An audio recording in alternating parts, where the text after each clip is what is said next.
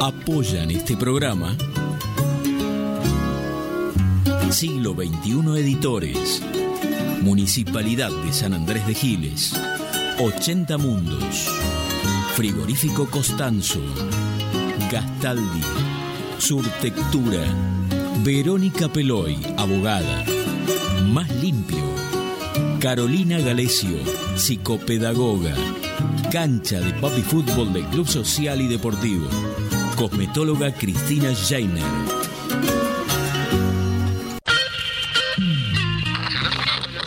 Nuestro país tiene todavía muchas cuestiones para resolver. ¿Por qué? Porque el sistema está dividido. Hoy podemos plantear que una cultura superior, basada en la solidaridad y la colaboración, y no en el dominio y la explotación, el ser humano es un animal que ha roto con la animalidad. Es un animal antianimal. Es nuestra confianza en nosotros lo que incrementa nuestra fe en los grandes valores de la humanidad y en la certeza de que esos valores tendrán que prevalecer, no podrán ser destruidos. Ayer estuvo el diablo aquí.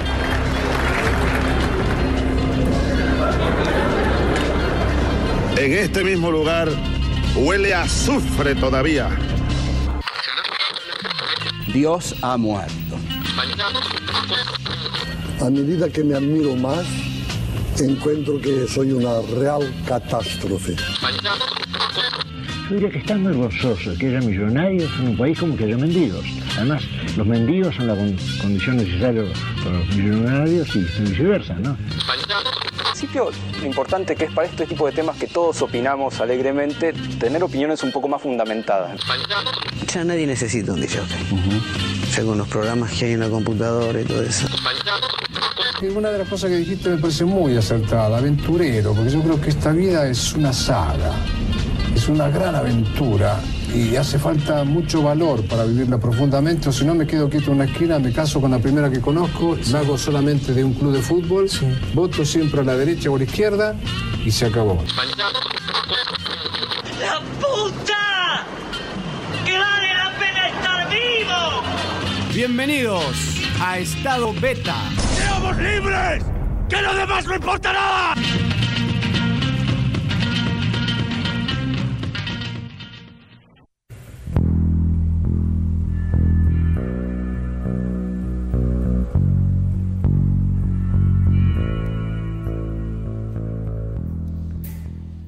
El sueño va sobre el tiempo, flotando como un velero. Nadie puede abrir semillas en el corazón del sueño. El tiempo va sobre el sueño, hundido hasta los cabellos. Ayer y mañana comen oscuras flores de duelo.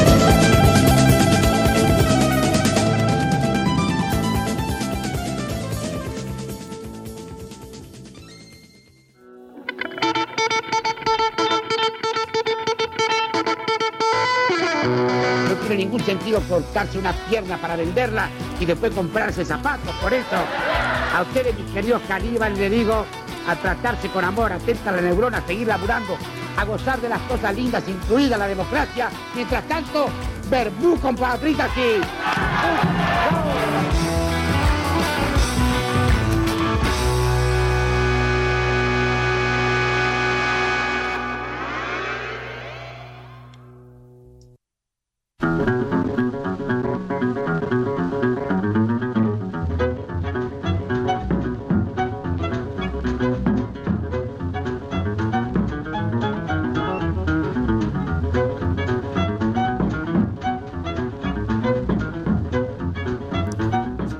Y así arrancamos este programa de la fecha, capítulo 25 de un estado beta, ahora sí encerrado en esta cabina que nos lleva, como siempre, andás a ver a dónde, por el éter.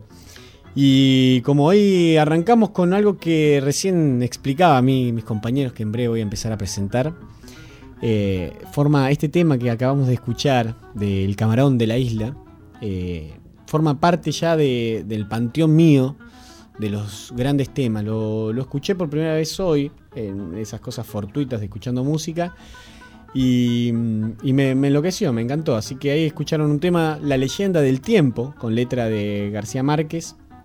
Y bueno, No. el camarón De, de de la- García Lorca. García Lorca, perdón. Sí. Bueno, ahí lo tenemos ya Son Emilia García, pero no son lo mismo. y de familia.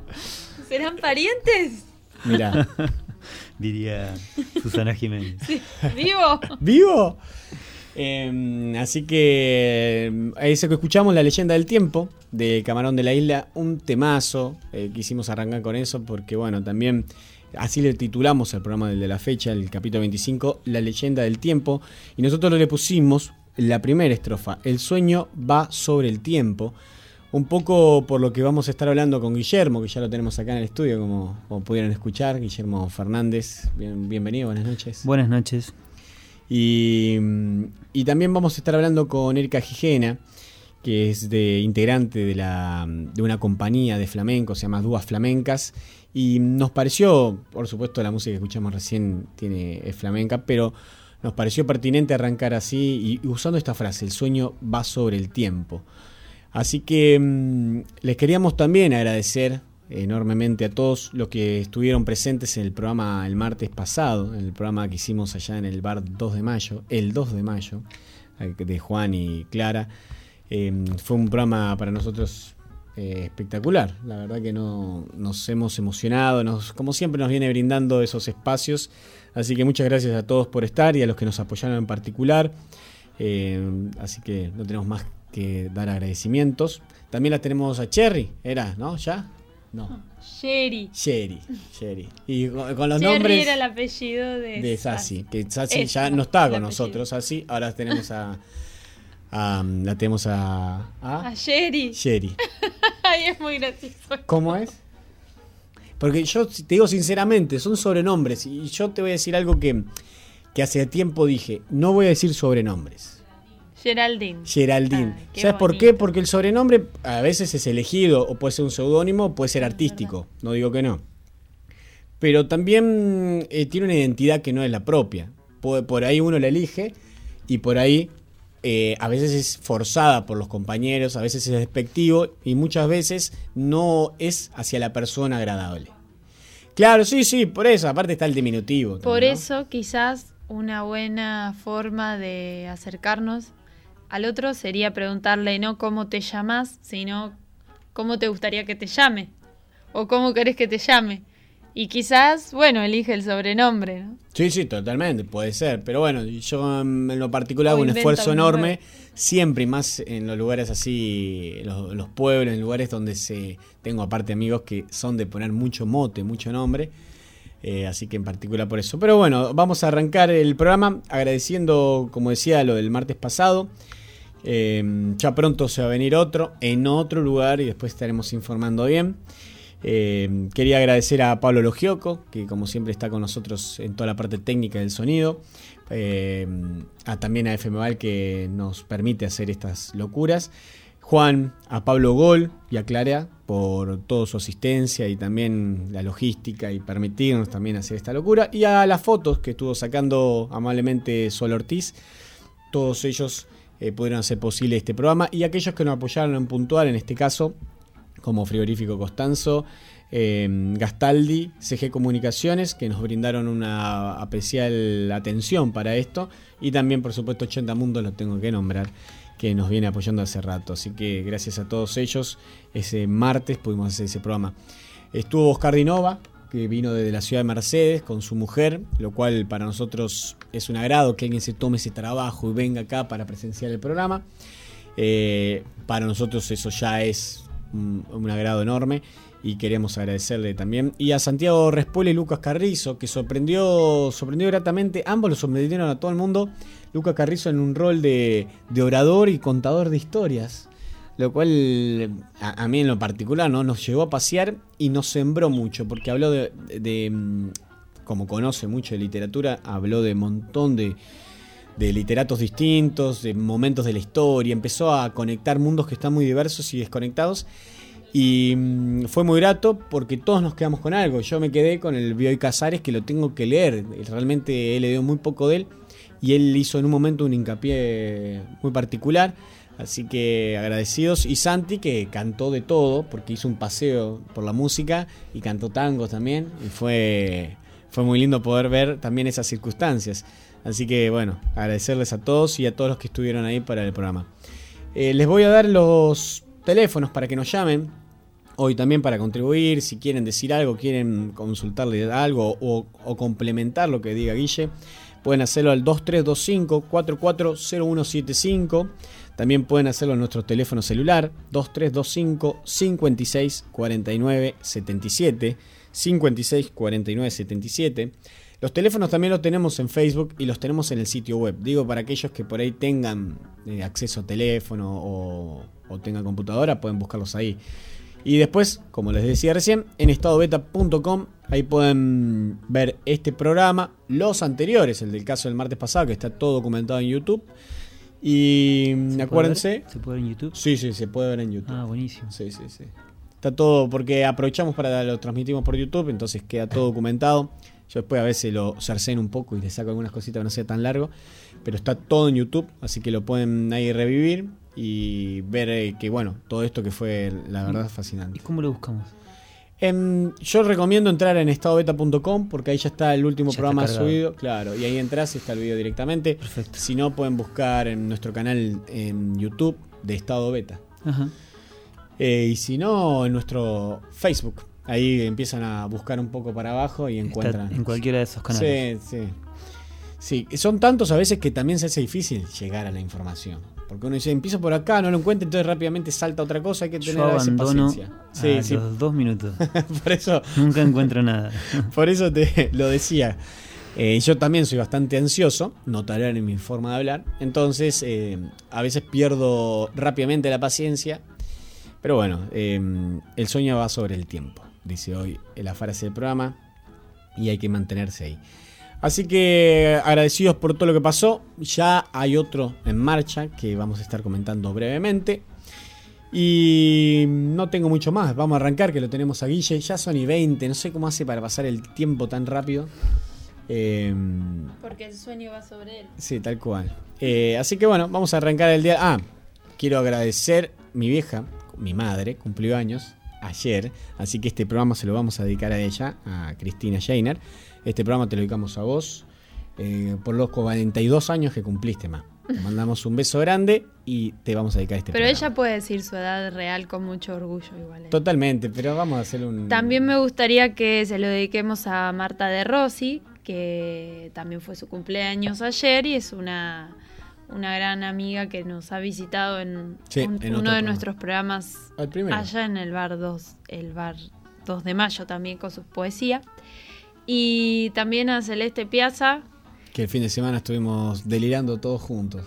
que abre un espacio muy interesante y muy enriquecedor en su, en su propia casa para compartir también poesía y música de una forma creativa. Muchas Sí. gracias. Así que para todos ellos hacemos este programa y para muchos más que estén del otro lado Claro que sí. del parlante, andas a ver celular hoy en qué formato. Así que vamos a arrancar con el promo de la fecha. Con eso quieres decir que si eh, yo estoy en estado alfa y me están, me están induciendo a un estado beta, digamos que cuanto más me resisto a permanecer en el estado alfa, el tipo es capaz o la máquina automáticamente aumenta la modulación del estado beta y realmente me está, bueno, pues estrangulando hasta que yo no acepto su estado o su onda vibratoria. Cuanto más me resisto, más potencia emite. Cuanto más me resisto, más potencia emite. Más potencia emite.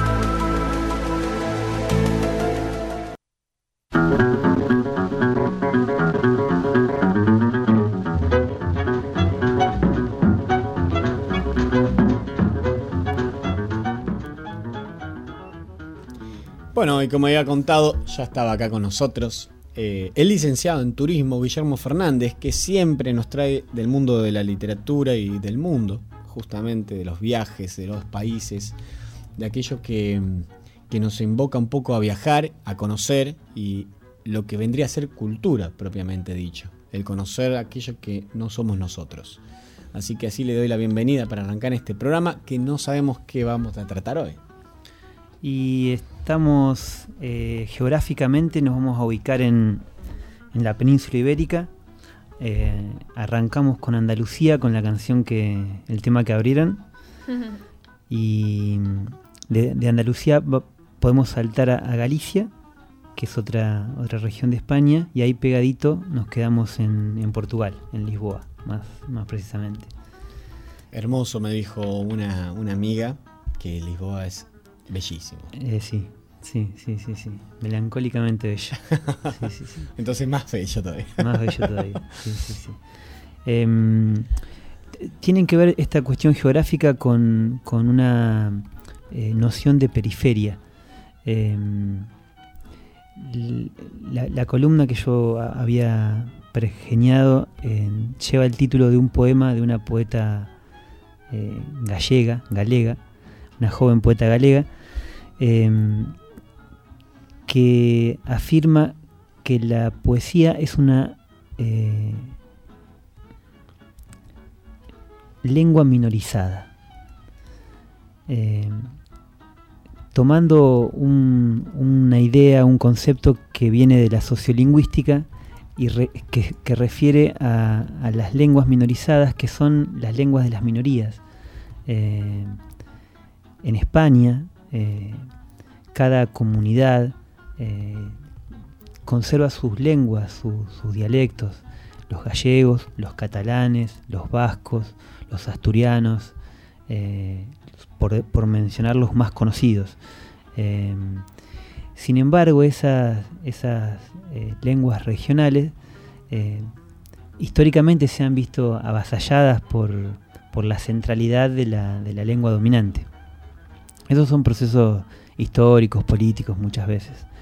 Em, la novedad que introduce Yolanda Castaño, esta poeta gallega, es que eh, ubica en, ese lugar de, la, minoridad a la poesía, aludiendo a que en, nuestras vidas, en nuestras vidas cotidianas, la poesía ocupa un lugar cada vez más chiquito.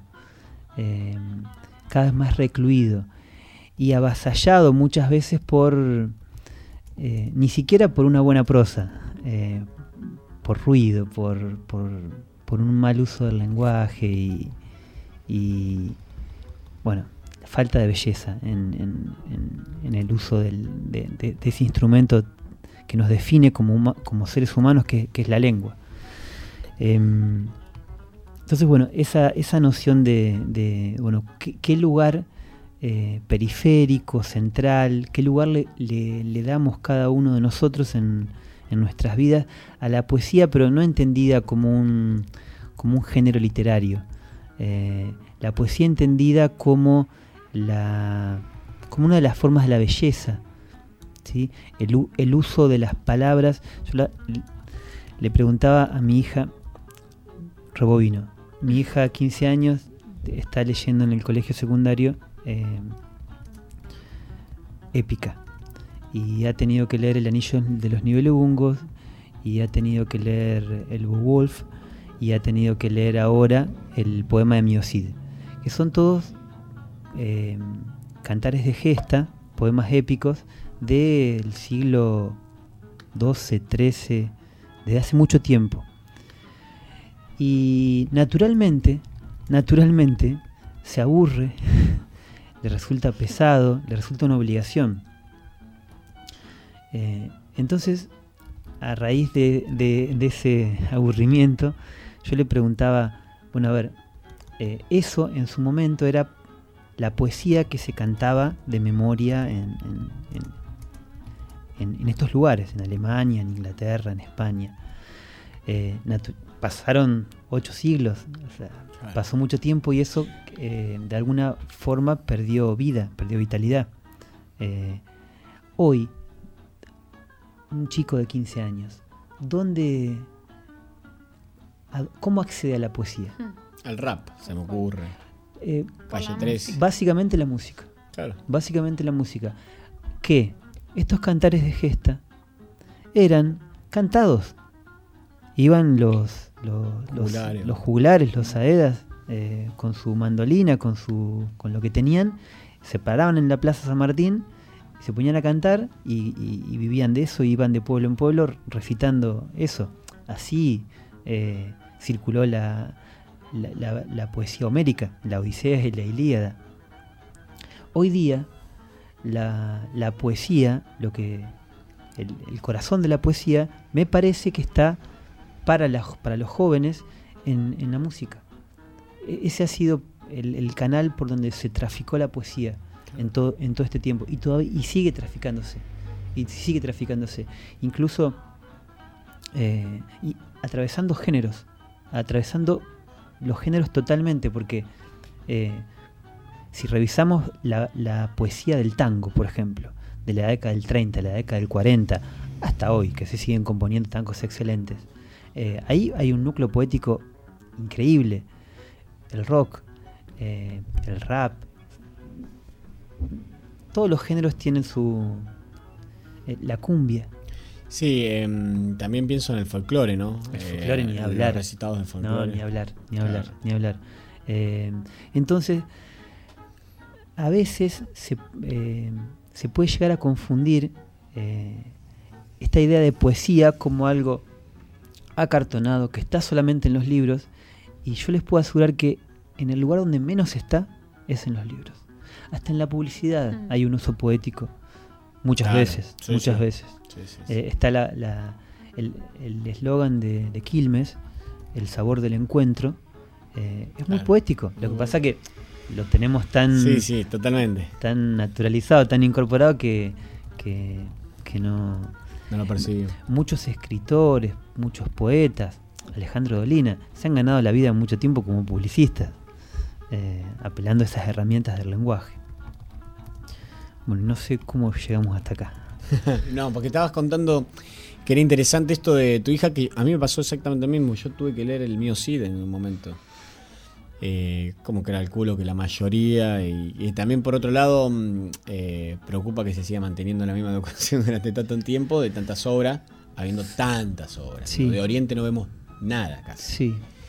Em, y teniendo como el bien el programa pasado los haikus que hablamos tanto y todo, ¿no? Sí, sí, sí. Em, y hablabas de que tu hija se tenía que enfrentar a eso em, siendo algo tan duro de entrar y tan distante hoy. Exactamente. Y voy a, voy a, citar a, Michel de Montaigne.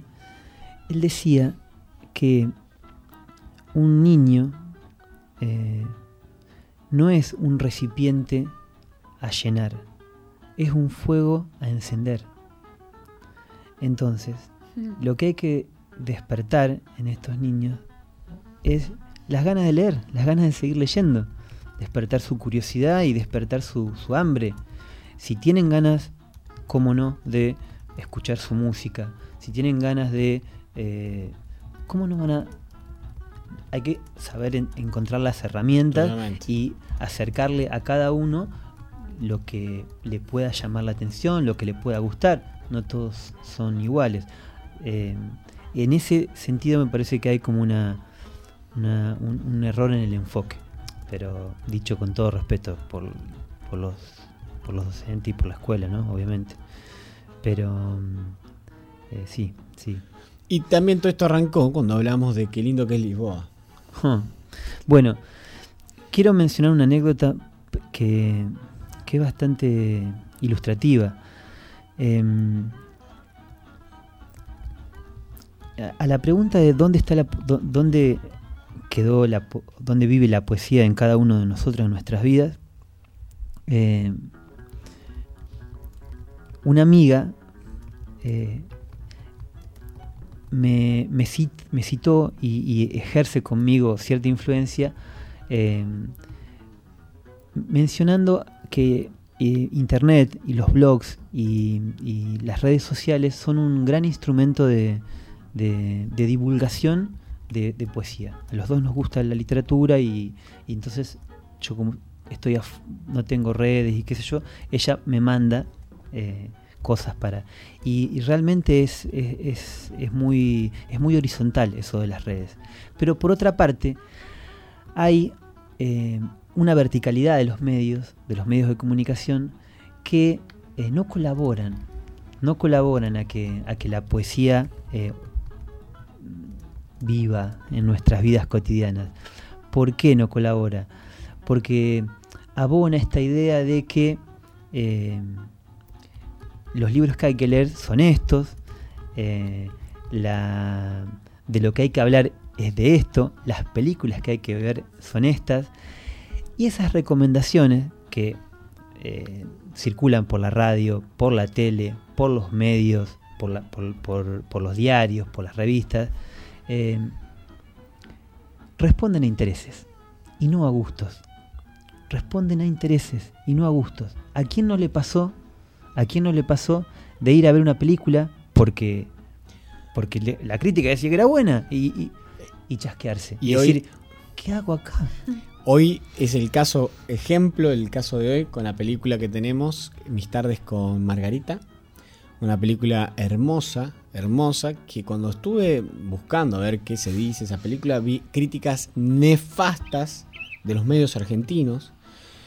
Y mm, obviamente uno, bueno, a ver, si todo, si la mayoría de los medios argentinos y alguno latinoamericano y alguno español coincidían, digo, bueno, eh, empecé a pensar así, digo, no, no, yo no coincido para nada.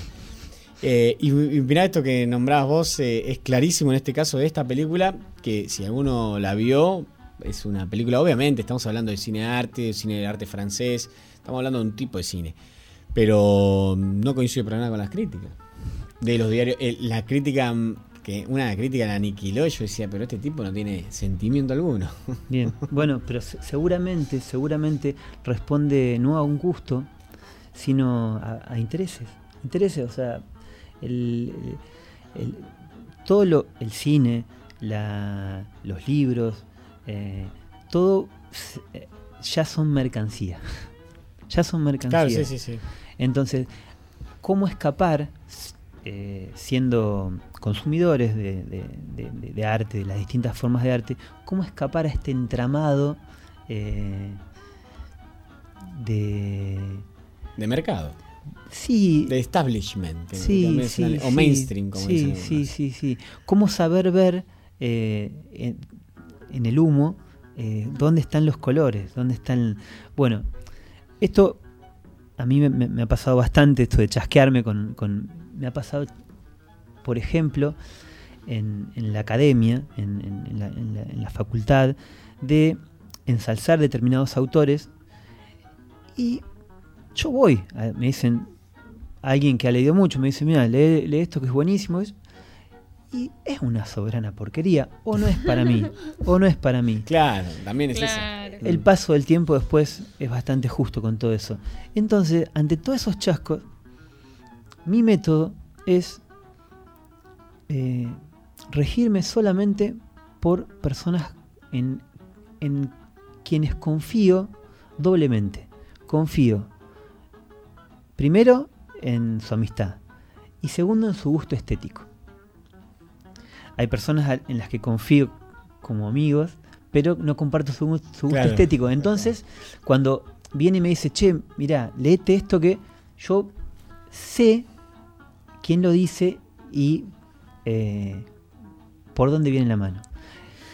Eh, eso me ha recortado mucho las influencias, pero es curioso porque llegan cosas... Eh, uno al, al, al, no hacer caso al, a, las, a, las recomendaciones mediáticas, es como que queda más tiempo libre y queda más liberado de, de, de a la hora de tomar decisiones, de decir, bueno, que leo, que veo, que escucho. La, con la música pasa lo mismo. Eh, yo llegué a Yolanda Castaño eh, por una serie de, azares. Unos amigos, Luis y Ángela, viajaron a, la península ibérica. Seguían ellos, sé que seguían por criterios similares. Y preguntaron, entraron en varias librerías y preguntaron por recomendaciones. Eh, uno sabe, uno si entra a Jenny, a Cúspide, a Jenny y pregunta por algún libro de literatura, lo van a buscar en la computadora y no van a, no van a, no van a saber decirle nada. En las librerías donde hay libreros, las pocas que quedan, que en Lisboa, Lisboa y Buenos Aires son de esas ciudades donde todavía quedan librerías de, de viejo o de gente que ama los libros, la literatura. Entonces, ahí uno sí puede preguntar. Eh, como me pasó, pequeña digresión, en, la librería Casares, que es una librería que está en Suipacha, en la calle Suipacha, en el centro de Buenos Aires, que es una librería eh, magnífica, que voy a, buscar, pido un libro, eh, un libro de Molière, un libro de, de, literatura francesa, y no lo tenía. Entonces le digo, está todo bien. Entonces Casares, el viejo Casares, me responde, no, no está todo bien. No está todo bien. Yo tengo que tener ese libro. Preocupado. Bueno. Bueno, eh, déjame meter acá una, una, algo que yo he vivido. Eh, para mostrar lo que es Capital Federal también en este asunto. Eh, viajando del tren, de un barrio a otro, me tomaba el tren todas las mañanas y un hombre vestido de guardapolvo azul, un hombre bastante grande, pasaba todas las mañanas y algunas tardes eh, recomendando libros. Él los vendía los libros. Era un librero ambulante. Ajá. Y siempre hablaba y no iba presentando eh, Lobo Estepario. Iba, iba nombrando varios libros, no cualquier cosa. Tenía una selección propia. Pero había un libro que se detenía y empezaba a hablar mucho, que era El hombre mediocre, de José de José Ingenieros. Y yo lo vivía ya como. Fue, para mí fue toda una historia. Eh, lo empecé a decir, pero ¿por qué este hombre se detiene tanto en ese libro? Y hablaba, y que era un momento ideal para leerlo, y que ta, ta, ta. Bueno, entonces hacía todo un desarrollo digo, pensé que tantos libros buenos, porque algunos los había leído, otros no, pero digo, autores conocidos. Y él se detenía en ese libro siempre particular. Eh, hasta que un día fui y me lo compré el libro. Claro, cuando yo lo leí todo, después me di cuenta por qué lo decía, ¿no? Él tenía. Pero obviamente a mí me parece un gran libro, lo recomiendo encima y todo, pero digo, mirá lo que hacía este hombre subiéndose el tren, recomendando libros con su guardapolvo azul, ¿no? un azul Francia, y, y, el tipo recomendando libros, pero con una forma y una es pasión. Evidentemente a vos le, le, le, vislumbraste algo de autenticidad. Absoluta. Para que tiempo después hicieras caso a su recomendación y, y compraras el libro. Lo vi al hombre, le dije, señor, ¿sabe lo que hice? Disculpe, no se lo compré a usted, pero lo compré y estoy muy agradecido de haberlo leído. Qué gran, qué gran. Sí, bueno, sí, esas, cosas, esas cosas funcionan y eh, estas recomendaciones, este boca a boca, es, me parece que es por donde circula, son conforman este boca a boca lo, lo, los canales de circulación más genuinos de, de, la literatura, así como en la música pasa lo mismo, digamos, en las peñas, en los, en claro. los pequeños eventos, mm. la música está ahí, no en el Luna Park, sí, ¿no? totalmente. evidentemente. Eh, bueno, volviendo a la anécdota, una, una librera eh, por, portuguesa eh, o gallega le recomienda a Ángela un libro, que es el de Yolanda Castaño, que es una poeta mm, joven y muy poco conocida. De hecho, no sé si sus libros están editados acá. Ella me lo regala a mí, ellos me lo regalan a mí. Y yo ahí llego a Yolanda Castaño. Es probable que si sin ese azar de, de acontecimiento de cadena, mm. eh, nunca hubiera accedido a esa poesía. Nunca, jamás. Eh, y bueno, es una agradezco que sea así. ¿Querés que escuchemos uno de los temas que tenemos preparado o querés presentar? No, no, está perfecto. Sí, sí, sí. sí, sí, sí. Bueno, vamos a escuchar uno, un fado que están inspirados en, en letra de Fernando Pessoa. Es así. Em, son todos poemas de Fernando Pessoa musicalizados por distintas figuras del fado. El fado es, para trazar un parangón, es como, la como el tango para Buenos Aires, el fado para Lisboa. Es la música popular, eh, muy popular en, los años 30, 40, y hoy día sigue viva pero eh, como el tango. Sí, en otro contexto. En otro contexto y demás. Sin embargo, los, cantantes que, que, hay, hay muchos jóvenes eh, y, y, bueno, como eh, Pessoa es el, el mayor poeta de, de, la lengua portuguesa eh, y hay como una, una gran voracidad por su obra, que es relativamente nueva, después contaremos la historia. Em, bueno, han musicalizado estos poemas y son realmente bonitos. Vamos a poner el 2, ¿te parece? El 2 poneme, por favor. De Carmiño. A ver qué. Vamos a escucharlo por primera vez acá.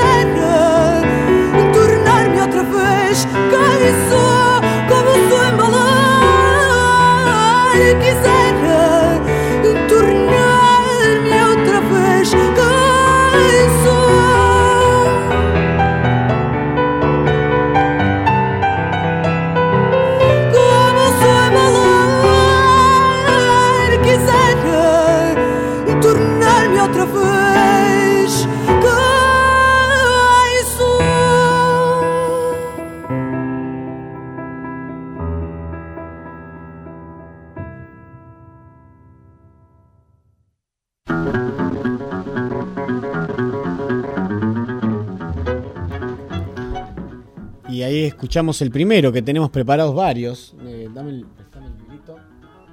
Eh, de este que está hermoso también, te digo que aparte Sí, el una librito presentación está- hermosa. Sí, hermoso, con todas, mira, están en inglés.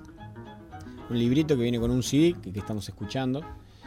eh, y con estos poemas eh, musicalizados, podemos decir, ¿no? Exacto. sería la Sí, sí, palabra sí, sí. justa Tal cual, tal cual. tal por cual. diferentes autores. Que encima eso es lo lindo también, cuando uno empieza a ver y no conoce a ninguno. No, también. a mí en ese, en ese caso particular, a mí esas cosas me gustan. Sí, sí, sí, uy, claro, claro, claro. Bueno, mira, hay una de las una de, la- de las cantantes que es Cristina Branco, que es una mucha chica joven, tendrá 40 años, no sé. Y hace, hará, no sé, más de 10 años, vino a la Argentina y estuvo invitada en el programa El Refugio de la Cultura de Quiroga. Eh, y a mí, cuando la escuché, que cantó en, en vivo, yo jamás había escuchado un fado, jamás. Me voló la cabeza, o sea, como te pasó vos con, Con el camarón. el camarón. Eh. Eh, y tr- traté de conseguir un disco, conseguí un disco en su momento, qué sé yo, y 10, 12, 15 años después me la vuelvo a encontrar a través de, de este librito que aparece, que canta en, una de las, en uno de los fados. Claro. Esa es la- Hay tanta gente. Em, Emi, vos decís que está en YouTube. Sí, ahí voy a compartir en Ah, YouTube mirá. unos videos que acompañan el libro. Qué Ah, bueno. perfecto. Qué bueno. Y recién decías algo que estamos hablando sobre esto de las lenguas, ¿no? Decías que las lenguas también se hay una rama de la lingüística que que, que concibe a las lenguas como organismos vivos, eh, que nacen, se reproducen, tienen una madurez y decaen y mueren. Eh, como ejemplos más eh, eminentes citan al griego, al griego clásico, al griego de Homero, y de Aristófanes y de, Sófocles, y al latín, eh, lenguas que tal vez son las, lenguas literarias más importantes de la humanidad, de Occidente, ¿no? Y son lenguas muertas hoy día. Entonces, bueno, las lenguas tienen, tendrían, según esta mirada, un ciclo de vida, y estas lenguas minorizadas que menciona Yolanda Castaño, eh, bueno, están atravesando ese proceso y probablemente desaparezcan y, y- y es natural, digamos. Es natural. Y es natural. Sí, esto lo hablamos también por el tema de mm, las lenguas por ahí que tenemos en la región, el quichua. Exacto, exacto. Hace, hace poco tuve oportunidad de conversar con, con gente de comunidades de la Puna eh, que mm, me contaban que solamente, yo le- les pregunté si todavía hablaban, eh, quedaban hablantes del quichua o del aymara en, en sus comunidades. Y solamente algunos viejitos eh, hablan todavía, entienden, pero las nuevas generaciones, gente de 40, 50 años, estamos hablando para abajo, eh, no, no hablan y no entienden ni quichua ni, ni aymara, digamos. Eso rápidamente se va, se va a perder. Claro. O sea, se va a perder como lengua viva. Claro, como Permanece- lengua- sí, permanecerá sí, en como los- historia. en- claro, exactamente, exactamente. Y en un curso de, de lenguas de la UBA. Claro, sí, sí, sí, que en, que en la UBA hay, hay varios, hay Sí, sí, sí, sí. y hay un par más también. Bueno, hablemos un poco de Fernando Pessoa ahora. Bueno, en el recorrido que estábamos haciendo de Andalucía a Galicia y de Galicia a, Lisboa, recalamos en, en Pessoa. Eh, si, la, poesía es una lengua minorizada, como dice Yolanda, eh, Pessoa es su, su contrafigura, es un poeta mayor, es un tremendo poeta. Eh, que sin embargo en vida eh, publicó muy, muy poquito, muy poquito, fue eh, sumamente desconocido y llevó una existencia para los parámetros de cierta normalidad, una existencia gris, sin mayores notas relevantes en su biografía. Cuando muere, Que muere joven, eh, de cirrosis o algo por el estilo, sus amigos descubren en su departamento un baúl lleno de textos, llenos de papeles.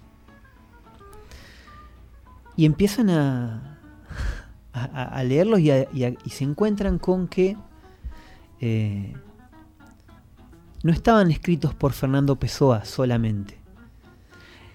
Estaban escritos por distintas personas que Pessoa había inventado. Seudónimos, podría pensar uno, no, no, seudónimos no, un seudónimo es alguien que se esconde detrás de un nombre. No, no, él había inventado personajes, él los- llamaba heterónimos, a los que le- les había adjudicado una vida, habían nacido en tal fecha, tenían tal color de ojos, medían tanto, les había inventado una vida y los había hecho escribir. Cada uno de ellos, cada- hay cuatro o cinco heterónimos principales, pero después hay muchos menores. Cada uno de estos, de- estos heterónimos escribe diferente. Es Pessoa el que escribe, pero detrás de...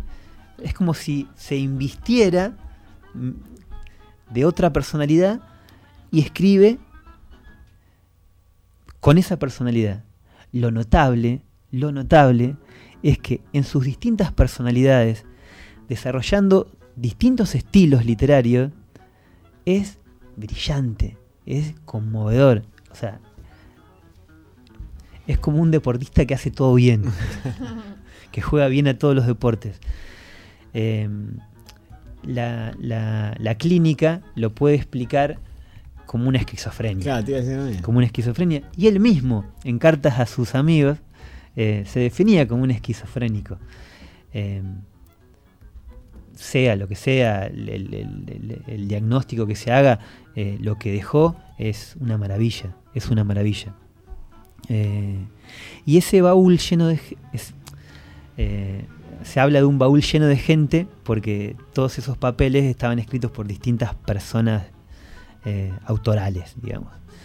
Eh, claro, cuando se encuentran con ese baúl, lo primero que tienen que hacer es empezar a clasificarlo.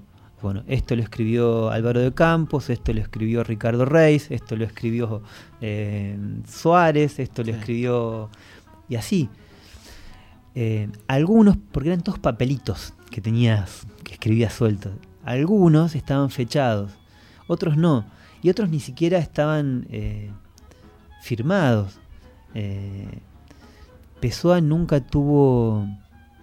eh, nunca fue sistemático. nunca publicó un libro, básicamente. Pero nunca fue sis- sistemático en su, en su escritura. Escribía, escribía. En una carta a un amigo le cuenta cómo fue, y a lo mejor hay algo de fantasía, pero debe haber un fondo de verdad. Le cuenta cómo fue que le aparecieron los heterónimos, cómo fue que le, que, le surgieron los heterónimos. Dice que un día estaba en su casa y le agarraron ganas de escribir, buscó papel, se, apoyó en una cómoda y escribió los 35 poemas que conforman la obra principal de, de Alberto Caeiro. Escribió eh, El Pastor de Rebaños, que así se llama, y, y después se dio cuenta que eso lo había, lo había escrito otro, como si hubiera estado en trance. Claro, no, eh, sí, como claro. una posesión Sí. mediúmnica. Sí. Y después le fueron apareciendo otros, otros, otros, otros eh, heterónimos. Eh, y eso, uno puede decir, bueno, se fumó algo, tomó algo fuerte. No, no, eso lo mantuvo durante por lo menos dos décadas. Llevando una vida normal. Él trabajaba como, como vendría a ser como una especie de contador o llevaba papeles contables en empresas de exportación. O sea, llevaba una vida perfectamente normal, solo que cuando se volvía, volvía a su casa se ponía a escribir. Y lo que dejó es inconmensurable. Yo le- les recomiendo a quien se pueda topar con algún libro de Pessoa, se puede entrar por cualquier lado, se puede entrar por cualquier heterónimo, se puede entrar, o sea, no lo dejen pasar. Entren, les puedo asegurar que una vez que entran a Pessoa, eh, una aclaración, no, mm, la poesía de Pessoa, como no está sistematizada, no, son todos poemas sueltos. Entonces uno puede arrancar y terminar, o sea, lo puede leer en el baño, lo puede llevar... Eh, Por el final, para arrancar al medio. Es exact- la, la grandeza está ni en el principio ni en el final, en el, entre- en el entretiempo. Claro. Mientras el- es- se saborea. El transcurrir. Se saborea, se saborea. Es como eh, ir comiendo garrapiñada por la calle cuando hace frío. Es así, es así. Que tanto me gusta a mí. ya hago eso. Quería. mm, Me quedé pensando en la frase del programa El sueño va sobre el tiempo. eh, y que bueno, y que hablaba sobre eso también, sobre el- el- e- ese momento en que uno está, más allá de esto que decías vos, el principio y el final, sino el transcurrir un poco. Sí, sí, sí. sí. Em, Mu- muy oriental, muy oriental en su mm, filosofía, en su filosofía de vida. Pessoa fue uno de los primeros traductores de Omar Khayyam. Omar Khayyam es un poeta persa, voy a decir cualquier cosa, pero debe ser del siglo XII, XIII de Persia. Poeta también enorme, eh, que lleva eh, en Oriente una adelante una filosofía, eh, podríamos llamarle epicúrea. Por ejemplo, celebra a básicamente dos figuras componen su, su poesía, el vino y la mujer. Y Pessoa eh, traduce a Omar Khayyam y lo introduce en Occidente. De hecho, Omar Khayyam llega al castellano, a la lengua castellana, vía Portugal, vía las traducciones de, de- de Pessoa. Y hoy Omar es, lo puedes encontrar, es un clásico que lo puedes encontrar en, en- cualquier librería más o menos buena. La, la Rubaiyat de Omar. Sí, pero mientras vos nombrabas la vida de él, ¿no? que, que esto también es sorprendente. A veces eh, pareciera en los tiempos que corren que uno no puede ser, no sé, delivery y tener una vida de escritor. Ah. Pareciera.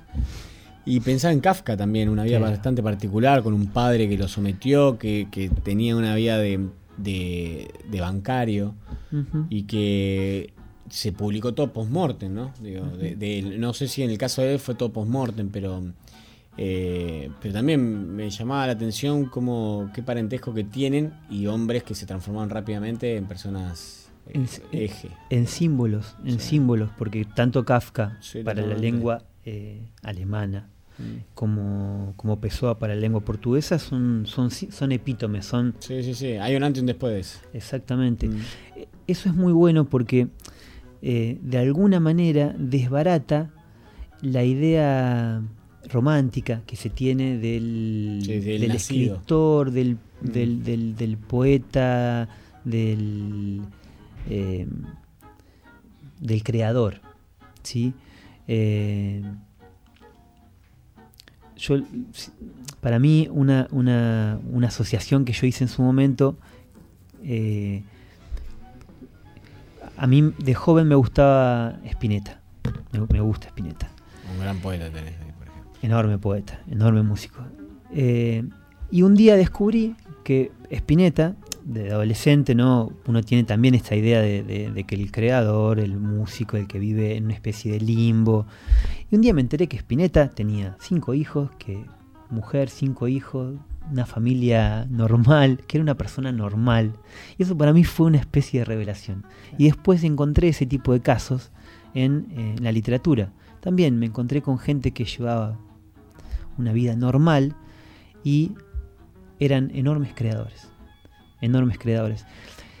Lo cual me llevó a, abrir el ojo y a ver cierta impostura Claro.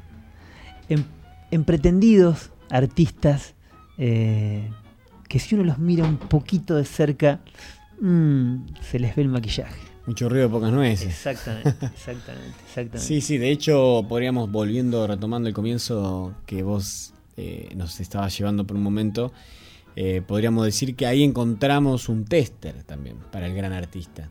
No necesariamente tiene que ser una persona que esté sonando en la televisión, estando en todas las revistas. Exactamente. Todo lo contrario. Mira, es un carnicero y mira, mira que bien que toca la guitarra.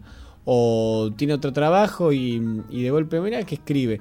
También eso nos lleva a valorizar lo pequeño, cosa que también nosotros desvalorizamos mucho siempre a la persona común, a la que está cercano pareciera que entre más pomposa se la ve y, ¿no? y más alejado de nosotros, es más grande. Y ahí hay un gran error, porque perdemos justamente lo verdadero. Que todos en realidad podemos escribir, obviamente cada uno con su talento ¿no? y, en lo que le gusta, pero no nos podemos olvidar que eh, el arte es una vía de expresión. Totalmente, totalmente. Y, y, y volviendo, retomando el hilo de la conversación, el inicio de la conversación, el, arte, la, poesía, son necesarias. Son necesarios. No se puede vivir sin belleza. Eso no es vivir. Eso no es vivir. No se puede vivir eh, en el atolondramiento, en la fealdad, en... Eh, no decir una palabra bella, ¿no? Y la pronunciación de eso y, y también asombrarse a uno mismo o al otro en, hablando de la palabra como poesía, ¿no? Sí. Porque también podemos entrar en el mundo rico de las imágenes como poesía. Pero por supuesto, por supuesto, no, no, es el, arsenal de belleza es, infinito. Ahora, no, no tapemos la no tapemos la olla, dejemos que claro, que mane. Y sí. ¿Querés leer algo en particular o mm, sí. ponemos un fado? Mira, yo les había había seleccionado tres poemitas muy cortitos de distintos heterónimos para, ilustrar cuán distinto escriben. Eh, a su vez, además de los heterónimos, eh, Pessoa firmaba algunos poemas como Fernando Pessoa. Los firmaba como Pessoa él mismo, como para reafirmar su propia identidad. Eh, este poema que voy a leer es de Pessoa él mismo. Dice, es un poema rimado que tiene cierta, cierta rima, cosa que en los heterónimos es raro. El amor es lo esencial. El sexo es solo un accidente. Puede ser igual o diferente. El hombre no es un animal, es una carne inteligente, aunque a veces doliente. Hay una nota de ironía, ¿no? Y musical, por y, y, musical, claro. Ese fue Pessoa el mismo. Después, ahora voy a leer un fragmentito de Alberto Caeiro. Alberto Caeiro es el maestro de Pessoa. O sea, él lo, Pessoa lo considera su maestro y es el maestro de los otros heterónimos. Pero es un personaje inventado por Pessoa. O sea, Alberto Caeiro se supone que le enseñó a escribir a Fernando Pessoa. ¿sí? Además, Alberto Caeiro muere por supuesto, tempranamente. Em, dice Alberto Caeiro, no tengo ambiciones ni deseos. Ser poeta no es una ambición mía, es mi manera de estar solo. Repito, ser poeta no es una ambición mía, es mi manera de estar solo. Un haiku ese. Un haiku. Y ahora les voy a leer un fragmentito de eh, Álvaro de Campos, que es el heterónimo más joven y más, em, más ruidoso, el más vanguardista, el lector de Whitman. Eh, le gustaba escandalizar.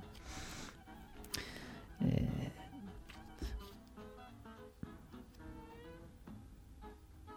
Dice, en la noria del patio de mi casa, el burro hace girar y girar la rueda, y de este tamaño es el misterio del mundo. La luz del sol ahoga el silencio de las esferas, y todos sabremos de morir. Oh, pinares sombríos al crepúsculo, pinares donde mi infancia era diferente de lo que soy hoy. Me encantó la primera imagen. Sí, sí, Me sí. encantó la primera imagen. Bueno, como tenés alguno más, porque, No, no. porque podemos seguir eternamente. Inviten, eh, de hecho, sí, invitación a la lectura. Sí, sí, habría que hacer una reunión de Fernanda Pessoa, ya te digo. Pero- Para leer, para leer Pero- cada uno y personificar cada uno. Tranquilamente. Esa, esa está buena, esa estaría buena. Ah, sí, sí. Sí, sí. Eh, Guille, como siempre, un placer. Bueno, igualmente, igualmente. Hemos pasado. eh, yo, por lo menos, viajé, estuve en Lisboa un ratito, en España. Ahora, en ratito, vamos a estar de vuelta en España. Eh, vamos a escuchar algo que también nos pediste, que sí que podíamos conseguir. Sí, un gran eh, recitador de Pessoa y es Tom Lupo, que lo ha difundido en todos sus programas y, y hay un poema, Tom Lupo dice que el mejor poema de la historia de la literatura es Tabaquería de Fernando Pessoa, que en realidad no es de Fernando Pessoa, es de uno de sus heterónimos, pero bueno, Ves, de él. y lo, y lo dice muy bien. Y placer que hemos tenido nosotros de entrevistar a Tom Lupo en uno de los primeros años de Estado Beta. Vamos a escucharlo entonces.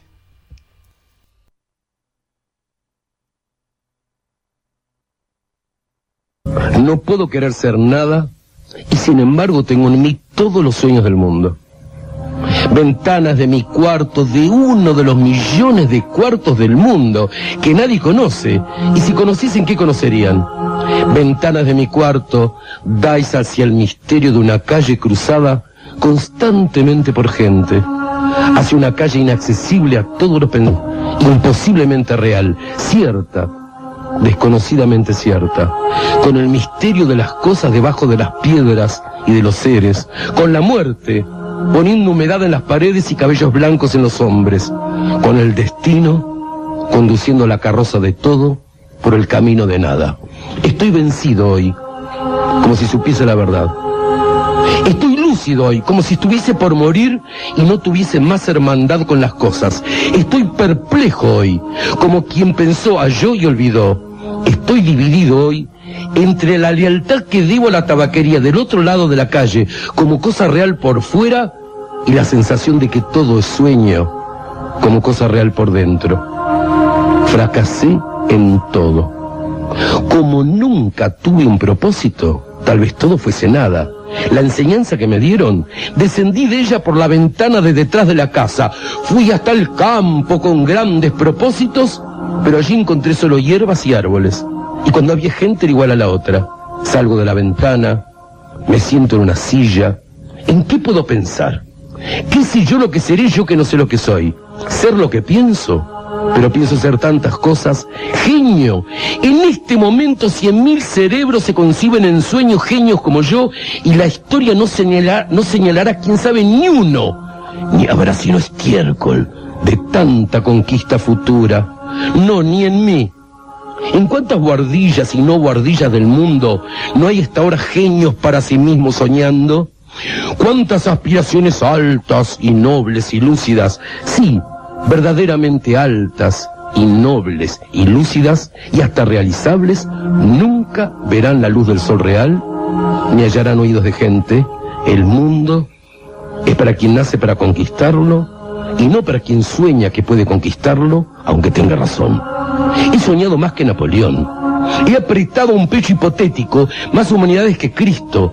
He hecho filosofías en secretos que ningún Kant escribió, pero soy y tal vez seré siempre el de la bordilla. Seré siempre el que no nació para eso. Seré siempre el que tenía cualidades. Seré siempre el que esperó que le abriesen la puerta al pie de una pared sin puerta. Y cantó la canción del infinito en un gallinero.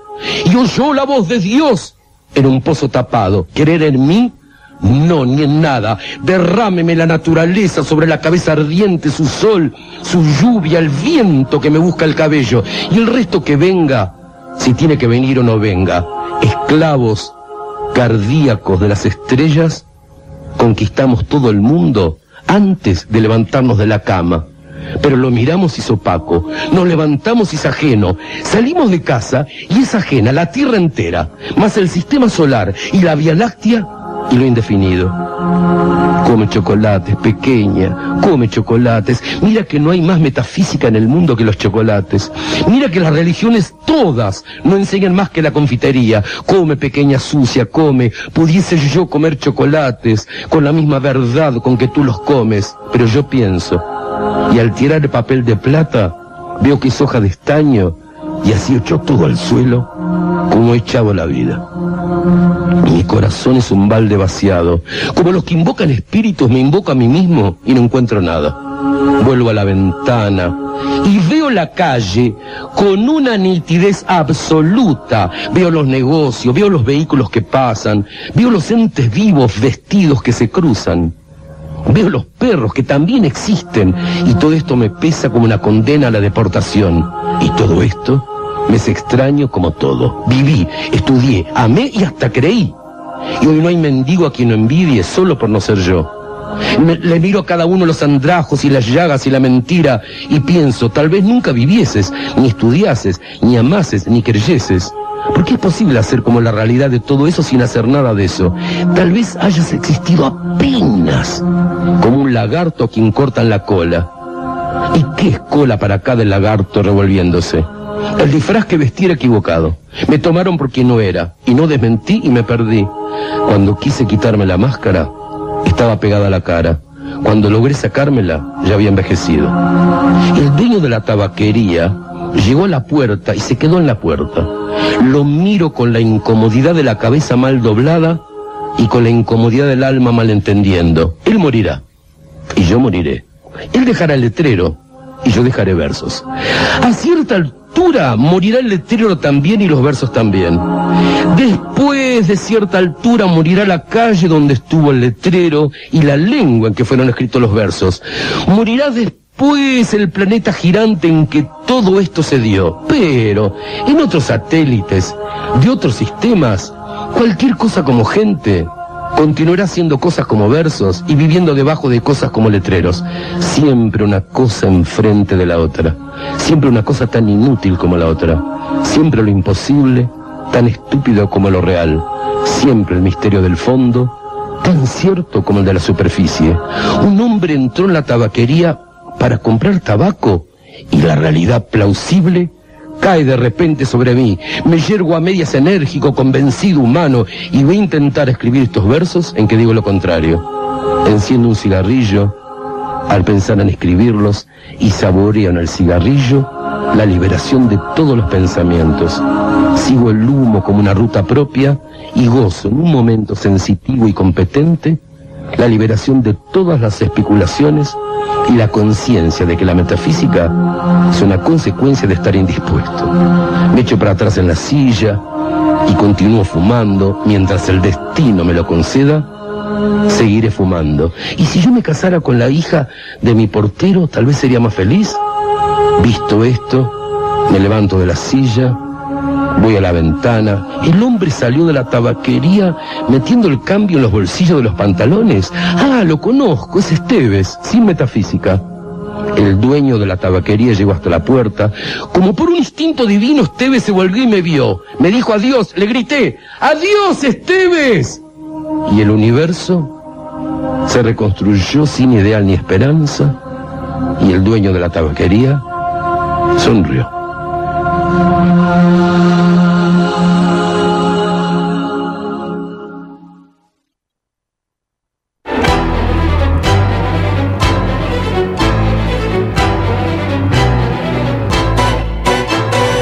Siglo XXI Editores. Textos clásicos de referentes de las ciencias sociales. Materiales de calidad y excelente presentación enriquecen el mercado editorial y el desarrollo y la vitalidad de la cultura latinoamericana. Conoce el catálogo en siglo21editores.com.ar. Todos podemos transitar por los caminos del arte y la cultura. La Dirección de Cultura y Turismo de la Municipalidad de San Andrés de Giles te invita a participar de talleres gratuitos en barrios y en localidades, muestras, certámenes literarios de cuento y poesía, salones de pintura, obras de teatro, conciertos, ferias y que visites el Museo de la Familia Gilense. Acércate al Centro Municipal de Cultura en Rivadavia 752 o al Complejo Municipal Museográfico y Cultural, Mitre y 25 de Mayo. Búscanos en Face como Dirección de Cultura y Turismo SAG. Sintiendo tu pulso, caminamos con vos. 80 Mundos, agencia de viajes. Somos una pequeña empresa que desde 1996 trabajamos en la promoción de viajes y turismo, generando y valorando la confianza con nuestros clientes. Nuestra casa central está ubicada en San Andrés de Giles, en Alcina 432, teléfono 02325 440741. También estamos en San Antonio de Areco y en Capital Federal. Visita nuestro sitio www.80mundos.tour.ar y conoce nuestras propuestas. 80 Mundos, agencia de viajes. Frigorífico Constanzo, verdaderamente del campo a su mesa. Tenemos los mejores cortes de cerdo, lechón, cordero, chivito y todos los productos de granja. Visita nuestros locales en San Andrés de Giles, Rivadavia y Suero, en Mercedes, Avenida 17 entre 26 y 28, en Luján, Avenida Carlos Pellegrini 1371. Buscanos en Facebook y conocé nuestras ofertas. Frigorífico Costanzo, verdaderamente del campo a su mesa. Acércate a la experiencia DirecTV con CG Comunicaciones. Con DirecTV podés disfrutar de la cobertura más completa de las mejores ligas de fútbol del mundo. Llegamos a todos lados, más de 54 canales en HD. Podés mirar online lo mejor de DirecTV, donde y cuando quieras desde tu computadora, tablet o teléfono celular. Además, podés grabar en vivo todos tus programas favoritos. DirecTV tiene la mejor imagen y el mejor sonido. Comunicate al teléfono 02325 1568 5085 o 02325 44 26 14. Visita nuestro local en Rivadavia 674 San Andrés de Giles. También somos agente oficial de Movistar. Acércate y conoce a CG Comunicaciones. Gastaldi, todo para el campo y la construcción. Somos una empresa familiar con 45 años de experiencia aportando calidad, diseño y servicio.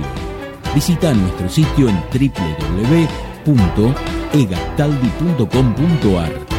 Contactanos a los teléfonos 02325 44 36 75. Experiencia, asesoramiento integral, personal capacitado, envíos a domicilio, el mejor precio y calidad del mercado. Gastaldi, Campo y Construcción. Surtectura Estudio de Arquitectura. Te acompañamos en la búsqueda de las diferentes maneras de vivir tu lugar en continuo diseño de tus propias formas. Conocenos en surtectura.com.ar.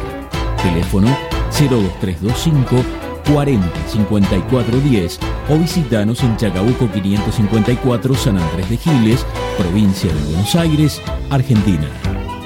Surtectura Estudio. La arquitectura como un sendero compartido para la construcción de lugares. Verónica Peloy, abogada, civil, familia, sucesiones, daños, comercial, sociedades. Días y horarios de atención, lunes, miércoles y viernes de 17.30 a 20 en Sarmiento 221.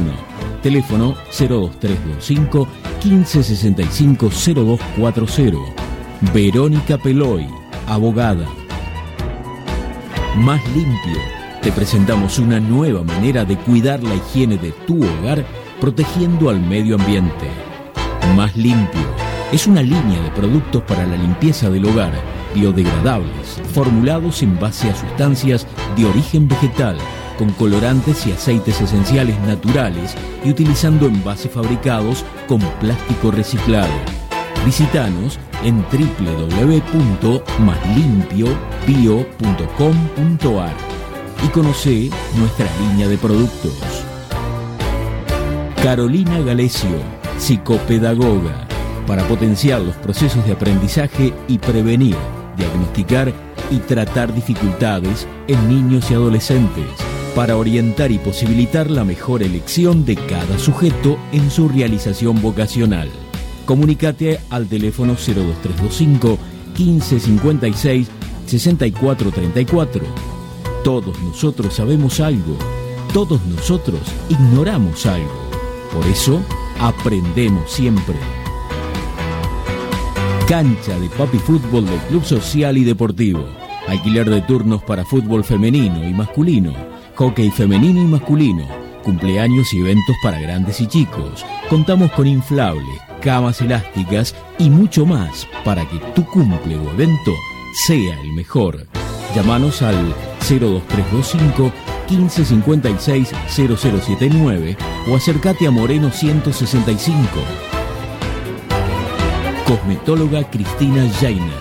Tratamientos de belleza, masajes y máscaras faciales. Tratamientos para la espalda. Alta frecuencia, radiofrecuencia con cromoterapia, punta de diamante. Turno al 02325 1545 9651.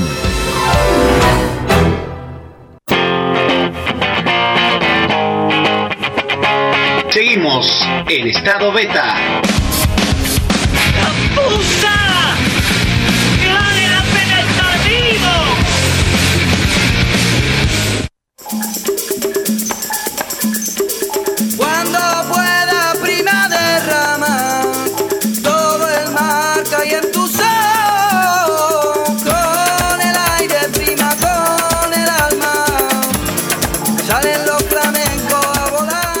Eleonora Pereira y Erika Gijena crean en el 2012 la compañía Duas Flamencas, un equipo de trabajo que llevó a cabo proyectos artísticos con temática flamenca. En el año 2015 fueron seleccionadas por el gobierno de la ciudad para ser parte del programa Formación de Espectadores y ese mismo año también fueron especialmente invitadas para representar a Argentina en la cuarta Bienal Internacional de Flamenco en Maracaibo, Venezuela. Allí surge un nuevo proyecto basado en los ritmos españoles y flamencos influenciados por América, que concluye en el espectáculo llamado Trasplantado, a estrenarse el sábado 8 de octubre en el Centro Cultural Borges. Conversamos con Erika Gijena, profesora de danza clásica y española, que dicta clases de flamenco desde hace más de 10 años en Capital Federal y otras ciudades del país, una de las creadoras de la compañía Dua Flamenca junto a Leonora Pereira y además directora y productora de espectáculo de flamenco. Buenas noches, Erika, bienvenido a Estado Beta, gracias por la comunicación. Ay, no, gracias a ustedes por, por llamar y por darle un espacio a este nuevo proyecto que para nosotras es muy importante. Bueno, estoy hablando yo en representación de la compañía, pero eh, nada, trabajamos con Eleonora Pereira, mi compañera, que es una, una gran coequiper que venimos trabajando hace bastante juntas. Como vos bien lo dijiste, escuché todo, todo lo que contaste de nosotras. Y mm, nada, es como una linda oportunidad para, para hablar. Así que bueno, muchas gracias. Eh, hace rato, bueno, nosotros nos conocemos hace mucho tiempo, que bueno, no escuchaba de vos, obviamente sé lo que venís trabajando y lo que vienen haciendo. Eh, me gustaría que nos puedas contar un poco cómo nace esta pasión en vos del flamenco, cómo, cómo llegó a vos y qué se te dio por dedicarte a esto de lleno. Mm, Sí, raro, ¿no? Eh, en mi familia, nada, como que predominó más bien el tango siempre y bueno, mi mamá eh, cantaba amateur, pero can- canta, canta muy bien. Eh, y no, fue algo, nada, como todo niño que le llevan a hacer danzas cuando sos chiquito, que haces eh, una danza clásica española. Yo vivía en provincia y era como a lo que uno tenía acceso. Y, mm, y de ahí, digamos que me- lo que más me atrapaba era el carácter de las danzas españolas y vi en la tele, como de, no sé, blanco y negro. Me acuerdo a una bailadora flamenca, así, bueno, Carmen Amaya, que estaban dando como unos videos. Y mm, nada, dije, quiero hacer esto cuando sea grande. Y no, a partir de ahí siempre dije lo mismo, no, no, no hubo ninguna duda. Sí, tengo una formación, digamos, todo, todo lo fui haciendo más o menos para para ir sumando con esto que, que me gustaba, estudié cine, eh, actuación, eh, pero pero nada, siempre en, la misma línea, digamos. Claro. Eh, ¿Qué pasó en la Bienal cuando estuvieron ahí en Venezuela? Que, que la llevó allá a plantar esa idea y que hoy más o menos está armando el espectáculo. Mira, en Venezuela nos pasó que mm, si bien nosotras ya nos reunimos, nos juntamos en las dos para armar la compañía con una idea de un flamenco latinoamericano como base, no un flamenco eh, ni gitano ni eh, español ni queriendo copiar algo que quizás eh, nosotras no, no, no estamos capacitadas pero más allá de eso porque quizás a veces con, eh, con mucho estudio y queriendo con determinados objetivos se pueden lograr un montón de cosas. Eh, pero ya nuestro interés fue siempre más que Leonora también viene de la rama de la actuación ella es actriz fue buscar primero y principal la interpretación del flamenco. Ella es bailadora también hace mucho tiempo. Y, mm, y buscar la identidad. Siempre nos interesó la identidad. O sea, nosotras, donde nacimos, como el flamenco habla mucho de, las letras del barrio donde nacen aquellos que bailan, que cantan. Y a nosotros nos interesaba un poco ver qué pasaba con nosotros acá, que no nacimos viendo el Guadalquivir, digamos, de alguna manera. Y charlamos siempre mucho sobre eso, montamos y producimos, o sea, hicimos un montón de espectáculos eh, que fueron tradicionales y otros que no tanto, que fueron que investigamos muchísimo desde un montón de, de puntos. Y mm, cuando fuimos a Venezuela, obviamente que las dos conociendo esto de, de- del interés y de lo que tanto hablábamos, de lo que sería el flamenco de- desde este lado, eh, nos empezó a cerrar muchísimo más la idea de plasmarlo en un espectáculo. Eh, ¿Por qué? El flamenco, te lo hago corta como para que sea tan extensa la cuestión histórica, el flamenco es como un conjunto, una conjunción de culturas que se establecen en el sur de España.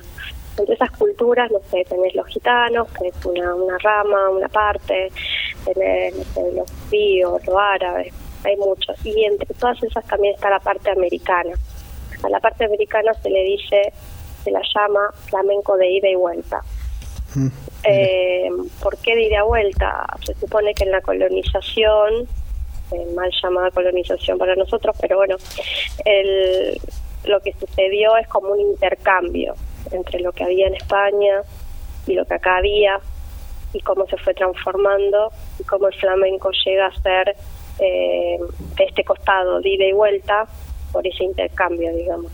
De ahí conocemos lo más popular que te puedo dar como un ejemplo, la rumba, que uno dice la rumba, escucha una rumba cubana, una rumba flamenca.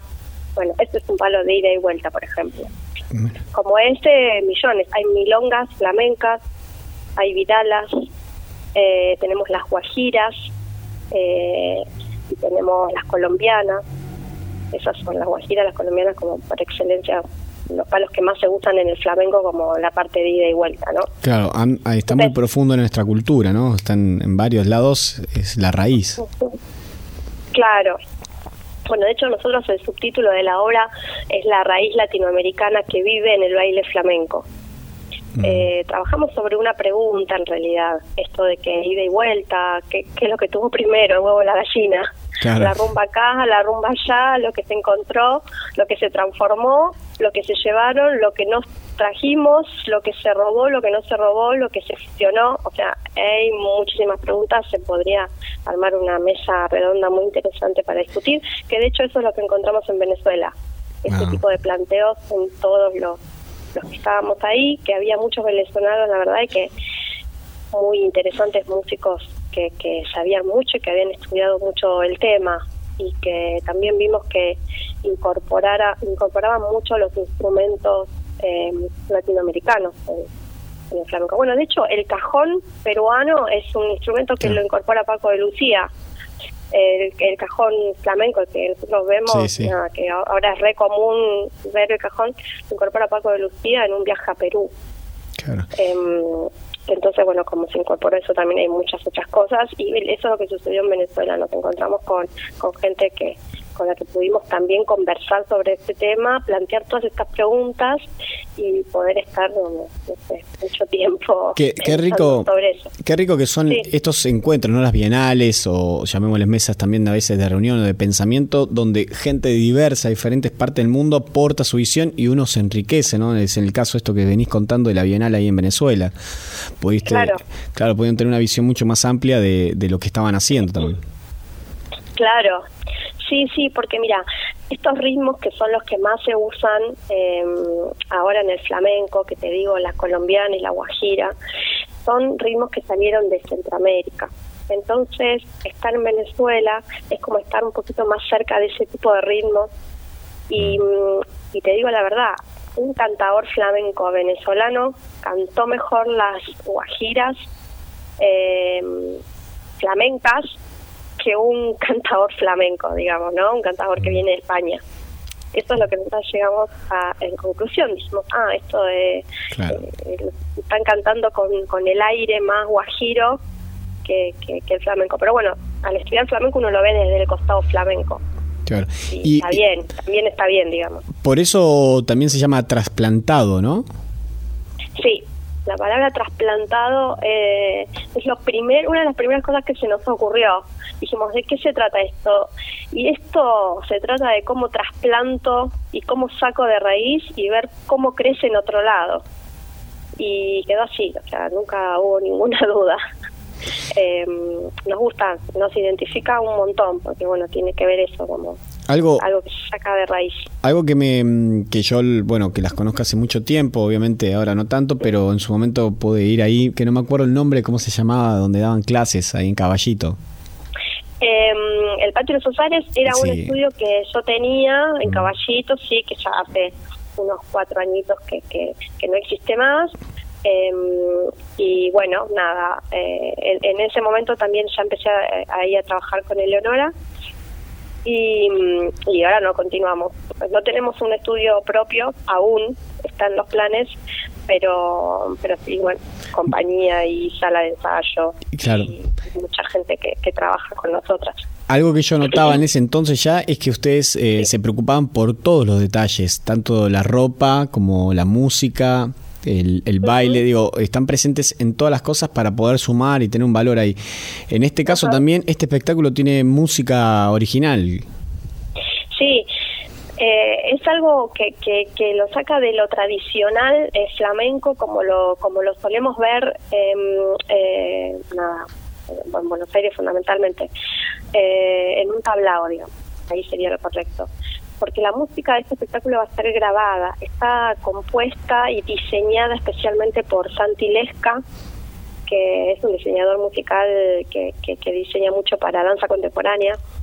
Y lo convocamos a él porque nos parecía interesante por la cantidad de ritmos y por la cantidad de- de percusión y por el trabajo de fusión en un punto. No queremos trabajar una fusión porque la palabra fusión es bastante grande y compleja para, Mm. para trabajar, pero en- digamos como para entenderlo de alguna manera necesitamos a alguien que diseñe la música eh, desde un lugar que esté un poco más allá del flamenco. Eh, obviamente que se van a escuchar guitarras flamencas, obviamente que va a haber cante, eh, pero también va a haber eh, mucho bongo, eh, legüero, eh, vas a escuchar eh, mucho mucho mucho ambiente, también hay partes eh, electrónicas, hay hay mm, eh, cajas de baguala. Hay, digamos que hacemos un trabajo y un recorrido minucioso por toda la parte musical eh, latinoamericana y flamenca, digamos, y Claro. española también. Hay un trabajo, También hay que resaltar. claro, hay un trabajo antropológico, podemos decir también musical ahí. Sí, sí, sí, sí, sí, sí, porque la parte española también cobra un sentido importante, ¿viste? Porque nada, también hablando de, de determinadas épocas, lo, lo español más puro, sin que sea flamenco, es, es importante también para esto. Y después con respecto al, al- al vestuario, también está, el vestuario está en función de la obra. Eh, es eh, nada, es pintoresco, pero fundamentalmente está pensado como si fuese un espectáculo eh, más de danza contemporánea, Claro. en donde el vestuario está en función total eh, para que la idea se entienda, digamos, no como un adorno. No, no funcionan los adornos, digamos, es la idea. Me acuerdo un espectáculo que fuimos a ver tuyo que, mm, que eran algo de aves, ¿no? que quería cuervos, que también que la ropa y la luz funcionaba para generar esa atmósfera y tengo la imagen todavía presente, mira cómo te lo digo, de lo de cómo la ropa en sí es una prolongación del cuerpo. Sí, sí, sí, sí. Ahí había una interpretación. eh, bueno, mm, tampoco está tan tan lejos todo, digamos, a nivel est- estético. Eh, trabajamos como con Eleonora de la misma manera que, trabajé antes con mis compañeros de, de Cría Cuervos, bastante parecido, con, con un tratamiento de imagen, un tratamiento de iluminación, tratamiento, la textura del espectáculo como como idea fundamental también, ¿viste? ¿Qué es lo que le llega al espectador? ¿Qué es lo que cierra la idea? Porque los pasos son pasos sueltos. Las coreografías son una, lo que lo más importante es lo- el, el contexto, lo que quiere decir, lo que, lo que, lo que uno quiere transmitir. Claro. Entonces, para poder transmitirlo necesitas todo ese entorno que, del que vos me hablas que viste en ese espectáculo también. Sí, totalmente. Ahora, todo esto es muy lindo, pero ¿cómo hacen ustedes para poder gestionar esto? ¿Cómo están haciendo para poder conseguir eh, apoyo, colaboración? Esa parte tan áspera en el mundo de la producción de eventos. Sí, terrible. Somos muy prolijas las dos en ese sentido, pero para dos obras anteriores conseguimos un subsidio de Prodanza que realmente no es ni la mitad, o sea, lo que te dan de dinero no es ni la mitad de lo que sería una espe- lo que vale hacer el espectáculo, pero ayuda, por Claro. lo menos para la preproducción ayuda un montón. Eh, después, eh, las dos eh, armamos una serie de cursos que se llama la Maratón Flamenca, que está diseñada para estudiantes de- del interior del país. En esta- este año también fuimos hasta Salta, a un par de ciudades, y todo lo que en conjunto trabajamos las dos. Eh, lo que trabaja cada una no, por su parte, pero lo que trabajamos las dos solemos eh, destinar porcentajes siempre a producción, estemos o no estemos haciendo espectáculo. Después todo el año pasado también estuvimos bajo un programa que vos lo nombraste al principio, se llama Formación de Espectadores, que estuvo bueno avalado por el gobierno de la ciudad, eh, donde también eh, hemos recibido como eh, trabajamos en realidad con funciones para para escuelas secundarias, entonces digamos funciones de flamenco tradicional a la mañana entonces de esas ganancias también siempre separamos. Vamos armando como una producción económica, eh, a veces de porcentajes muy chiquitos, muy chiquitos como de un 1%, de un 10%, a veces porcentajes más grandes, siempre blanqueado y hablado con la compañía. Y así vamos cubriendo. En el momento que no necesitamos cubrir nada, igualmente trabajamos, lo- todo lo que, que se trabaje es como para una próxima producción. Claro. Y en este caso, solventados de, de- de cursos, digamos. Y también están en Ideame, si no me equivoco. Bueno, y también, eso sí, me olvidé, te iba a decir al principio, eh, hicimos un sí, video para Ideame y también, como que agotamos todas las posibilidades. Claro. No llegamos en Ideame, no llegamos a, a- a juntar todo lo que necesitábamos porque tiene un plazo, Claro. creo que son 30 días que, que estás. Pero bueno, también a veces buscamos sponsor, bueno, eh, o canjes, viste, para la ropa, Claro. para zapatos, y así, así, constantemente, un trabajo constante. De hormigas, sí, tal cual. De hormiga, no tenés que cansarte. No, nunca. Tenés, tenés que ver resultados buenos y positivos hasta lo más chiquitito. Porque si te parece, recibiste, no sé, una donación o algo que lo ves muy chiquitito y decís, ah, pero esto no importa, eh, así después se traslada a, a cuestiones más grandes y así no se junta nada. Por lo menos nosotras que tenemos que estar juntándolo de a poquito, Claro. hay que, que valorar hasta lo más chiquitito y juntar hasta lo más chiquitito. Te quería preguntar qué es el programa de formación de espectadores. Que me, que me hables un poco. Mira, a ver, eh, el programa de formación de espectadores este, está bueno, estuvo bueno. Es un programa en el que mm, eh, se, se presentan y es como que se arma como una cartera de espectáculos. Eh, la arma una organización donde creo que hay un espectáculo de teatro, uno de danza, uno de música y de alguna otra cosa más, creo.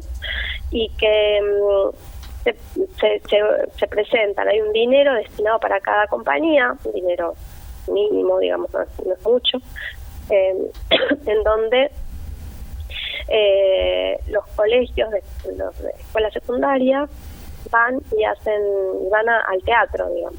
Esto es formación de formar espectadores, van al teatro, vos haces la función, eh, el teatro está cerrado, eh, uno busca un teatro acorde, que ellos te, te- dejan que busques el teatro acorde para tu espectáculo, luego ellos se contactan con el teatro y, y hacen los arreglos pertinentes, técnicos y demás, y mm, hacen las funciones para los chicos y después eh, hay como una un debate en donde cuando termina la función en donde nada te bajas del escenario te sentás o te sentás ahí arriba del escenario y los chicos empiezan a preguntar porque son dos eh, dos divisiones como máximo por función.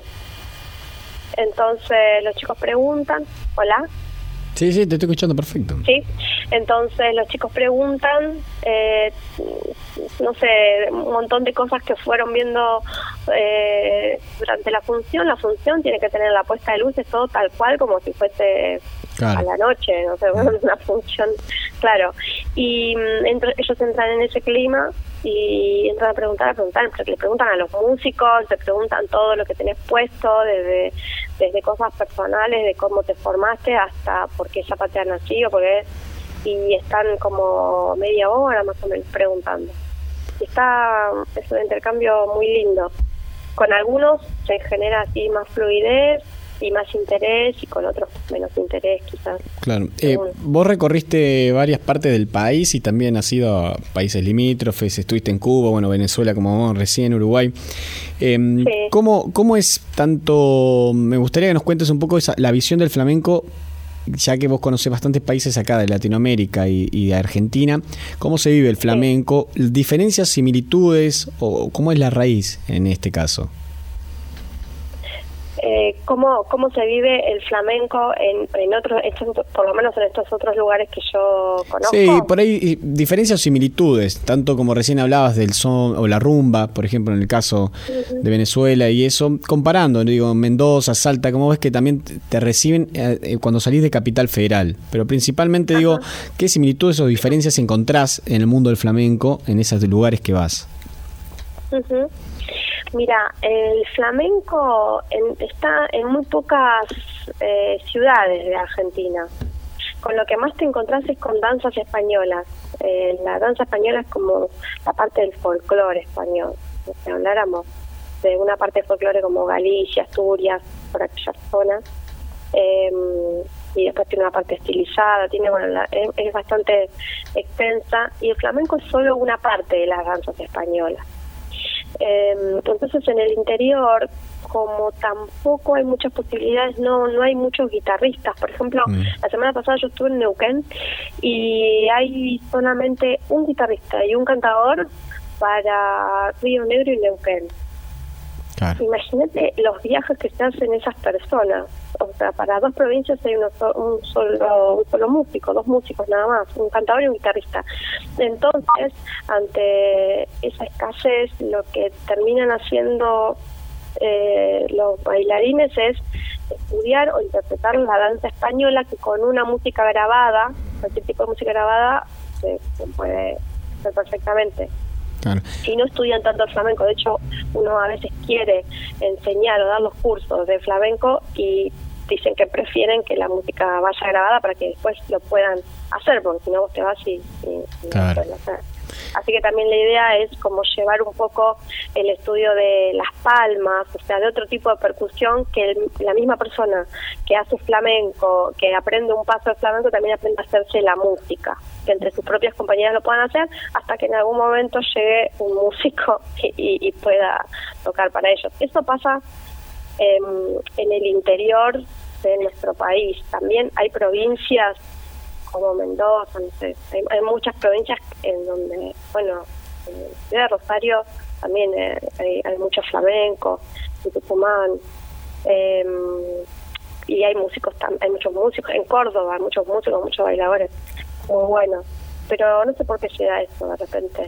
Yo creo que de repente hay algún algún bailador o algún músico que empieza a generarlo, generarlo, generarlo, y en lugar de venirse a, a bailar a Buenos Aires, porque pasa mucho eso, Claro. porque en Buenos Aires hay Mm. mucho, claro, eh, eh, nada, es muy diverso. Sí, se desarrollan Eh, ahí, quedan ahí, se Se desarrollan. quedan ahí, claro. entonces se quedan y lo desarrollan, que está Claro. buenísimo. Sí, sí, totalmente. Entonces, algunas provincias quedan con más desarrollo y otras con menos.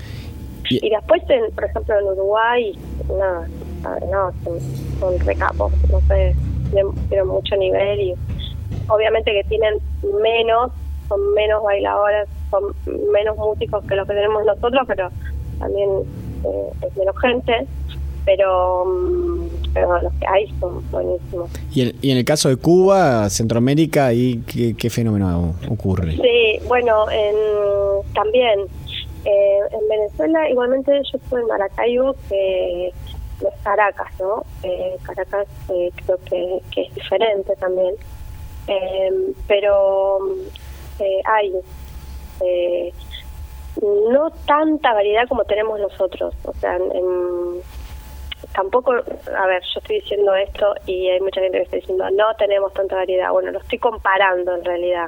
Estoy comparando con Venezuela o con, o con Cuba, que nosotros quizás sí tenemos más músicos experimentados. Sea, tenemos unos guitarristas buenísimos eh, y unos cantadores que también son muy buenos.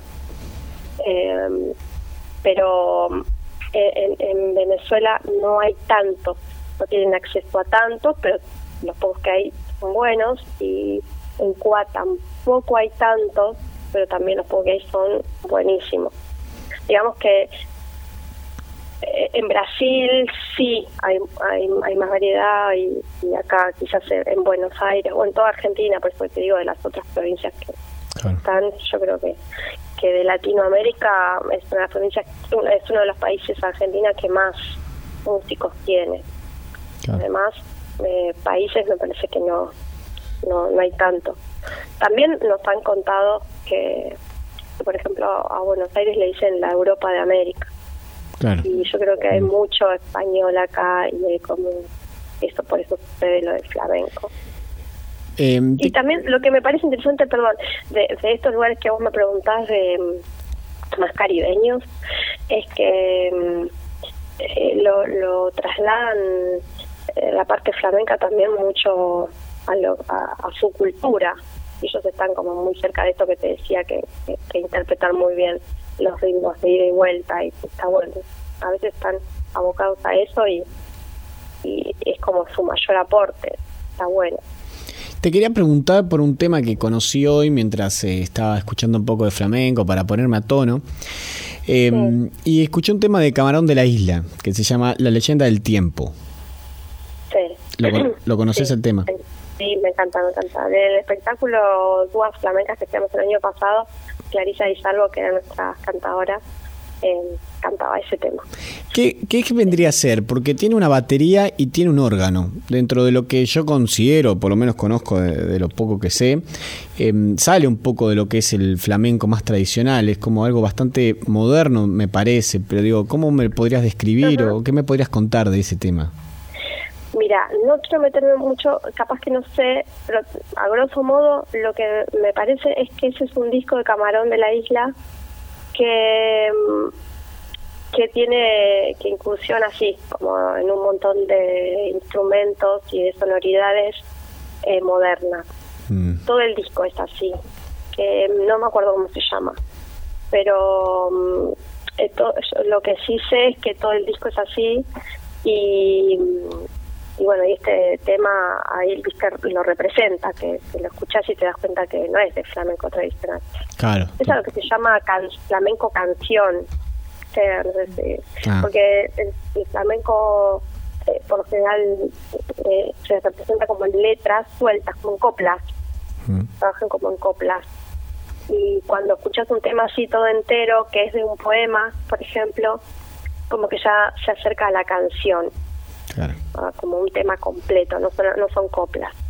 Claro, a mí me, lo que te puedo decir. Sí, sí, me, me enloqueció, la verdad que me, me encantó y, y quería, justo que hablaba con vos, quería preguntarte a ver algo. Eh, bueno, contanos un poco entonces sobre trasplantados, cómo, cómo va a ser, qué días se van a estrenar, cuánto tiempo van a estar, en qué lugar. Bueno, vamos a estar, los estrenamos el 8 de octubre, 22.30 horas. Vamos a estar los sábados de octubre y noviembre eh, en el Centro Cultural Borges, Diamonte 525, esquina San Martín, en la sala Astor Piazzolla. Eh, bueno, ya están se en venta las entradas Sí, en PlateaNet y en la boletería están. por, por Plateanet y por las boleterías. Sí, Bueno, nosotros vamos a estar Em, allá, así que... sí, sí, sí ustedes están súper invitados, así que avísenme, les vamos a mandar la invitación. pero por favor. Eh, entonces, arrancan el 8 de octubre y van a estar octubre y noviembre, 22 y 30 en el Centro Cultural Borges. Sí, Qué lindo, el lindo lugar ese, la sala Astor Piazzolla la conozco también. la sala, la sala grande, sí, Sí, muy lindo. sí, está buena.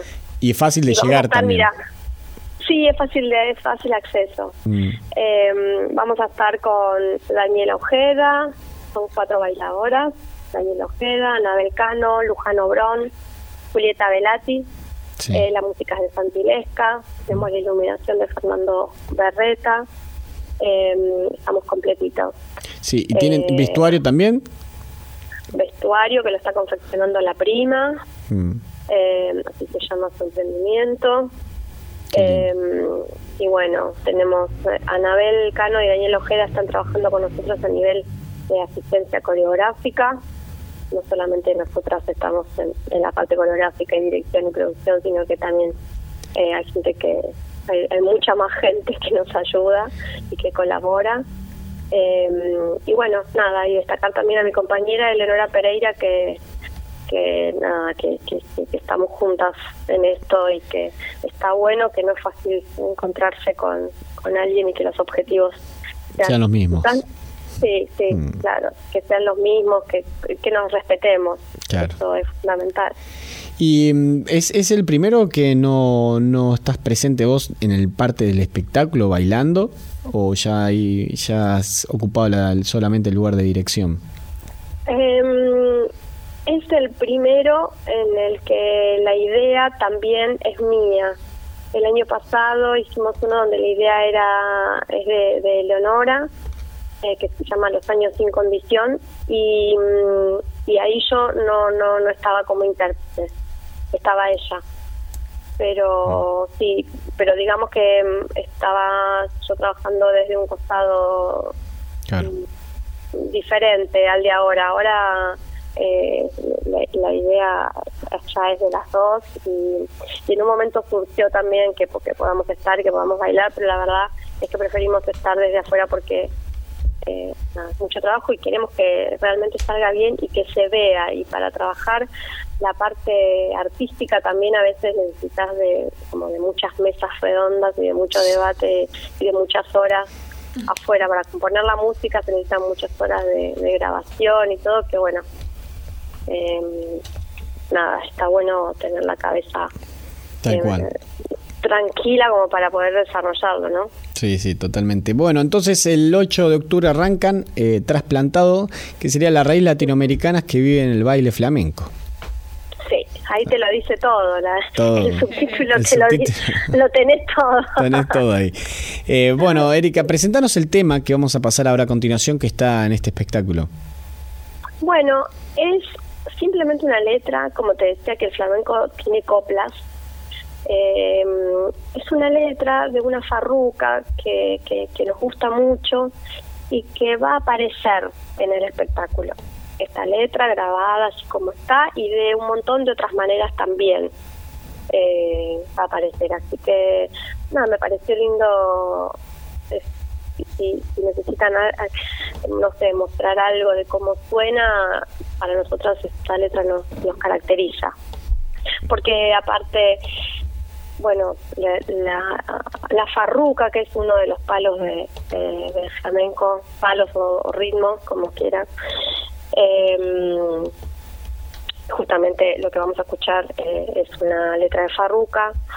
Eh, tiene su costado también eh, de nostalgia de las tierras que se van y que se fueron, porque habla, el, el- el farruco es el, el errante que se fue de Galicia, digamos. Entonces nos pareció lindo rescatar esta Ah. letra como, como es también por lo, que- por lo que dice, ¿no? Mm. Así que bueno. Bueno, Erika, ha sido un placer de hablar con vos y bueno, estaremos viendo cuando estrenen ahí estaremos Bueno, presentes. Sí, sí, sí, sí, los espero, los espero a todos. supuesto. Entonces, no es el sábado 8, cualquiera de los sábados siguientes. Exacto, en octubre y noviembre. Te mando un gran abrazo a todo el equipo acá y nos estamos viendo. Bueno, muchísimas gracias. ¿eh? Por favor, a vos. Hasta luego. Chao, chao. Buenas noches. Y bueno, y así nos vamos despidiendo de este estado beta, que como siempre nos queda chico, con Guillermo acá todavía en el piso con nosotros, que un placer tenerte hasta que te quedes, como siempre, a vivir el programa. Lo hacemos con Emilia Terren. Y bueno, hasta el próximo, el próximo martes, ¿no? Y Sherry. Y Sherry, por supuesto, Geraldine para mí. bueno, nos vamos de este programa tan rico y viajando con Farruca.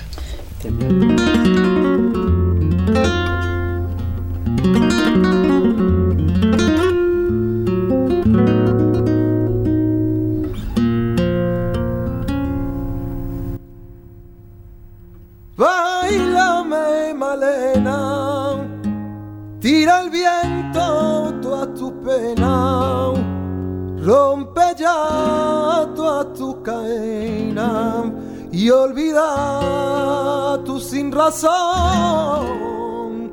Mira que el cariño que te tengo es de niño.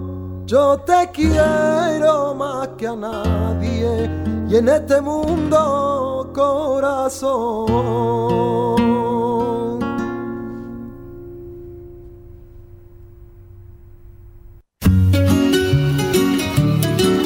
Programa. Fue posible gracias a Siglo XXI Editores, Municipalidad de San Andrés de Giles, 80 Mundos, Frigorífico Costanzo, Gastaldi, Surtectura, Verónica Peloy, abogada, Más Limpio, Carolina Galecio, psicopedagoga, cancha de papi fútbol del Club Social y Deportivo, cosmetóloga Cristina Jaime.